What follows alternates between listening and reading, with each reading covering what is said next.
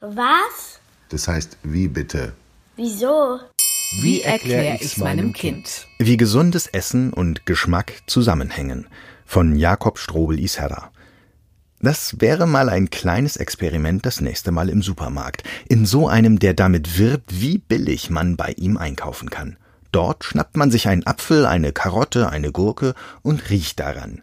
Und das nächste Mal auf einem Wochenmarkt macht man genau dasselbe. Obst und Gemüse packen und unter die Nase halten. Wahrscheinlich wird man dann feststellen, dass die Sachen vom Wochenmarkt viel stärker und viel besser duften als die Sachen aus dem Supermarkt. Und dass sie auch viel besser schmecken, ist dann keine große Überraschung mehr. Das kommt so.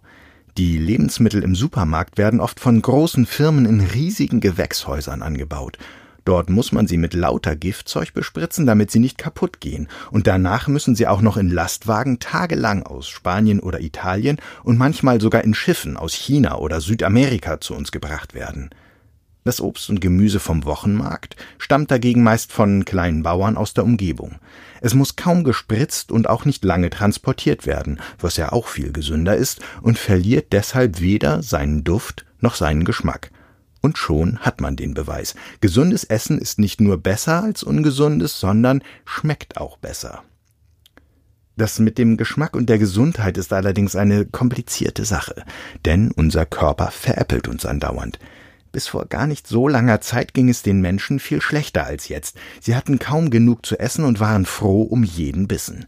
Besonders süße Dinge mochten sie, weil Zucker viel Energie gibt, die Menschen früher bei all der harten Arbeit auf dem Acker zum Beispiel gut gebrauchen konnten. Daran hat sich unser Körper viele tausend Jahre lang gewöhnt, und so schnell kriegen wir das nicht aus ihm raus. Das machen sich die großen Lebensmittelfirmen zu Nutzen, die in ihre Fertigprodukte haufenweise Zucker reinschmeißen. Nicht nur in Schokolade und Gummibärchen, sondern auch in Joghurt oder Apfelsaft, Fertigpizza oder Spaghettisoße.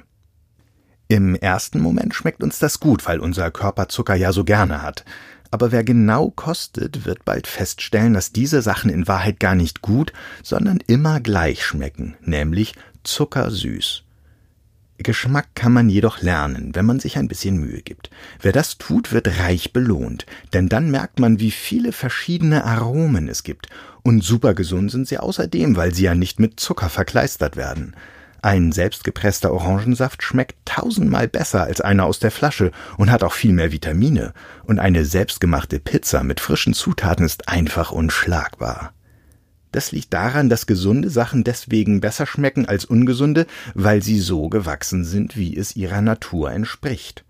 Ein tiefgefrorenes Billighuhn aus dem Supermarkt wird in nur 30 Tagen mit Kraftfutter in einem Maststall großgezogen, in dem pro Tier weniger Platz als ein normales Blatt DIN A4 Papier vorgeschrieben ist und dann geschlachtet. Es schmeckt wie Pappe. Ein Huhn vom Biobauern durfte dreimal so lange leben, Kräuter und Gräser fressen und schmeckt ganz wunderbar. So kräftig und würzig wie Hühner eigentlich schmecken. Solche Beispiele gibt es unzählige. Man denke nur an die Fische, die im Meer herumschwimmen dürfen und nicht in engen Becken voller dover Medikamente leben müssen, die sie vor Krankheiten schützen. Es ist also ein doppelt guter Rat. Gesund essen und es sich dabei schmecken lassen.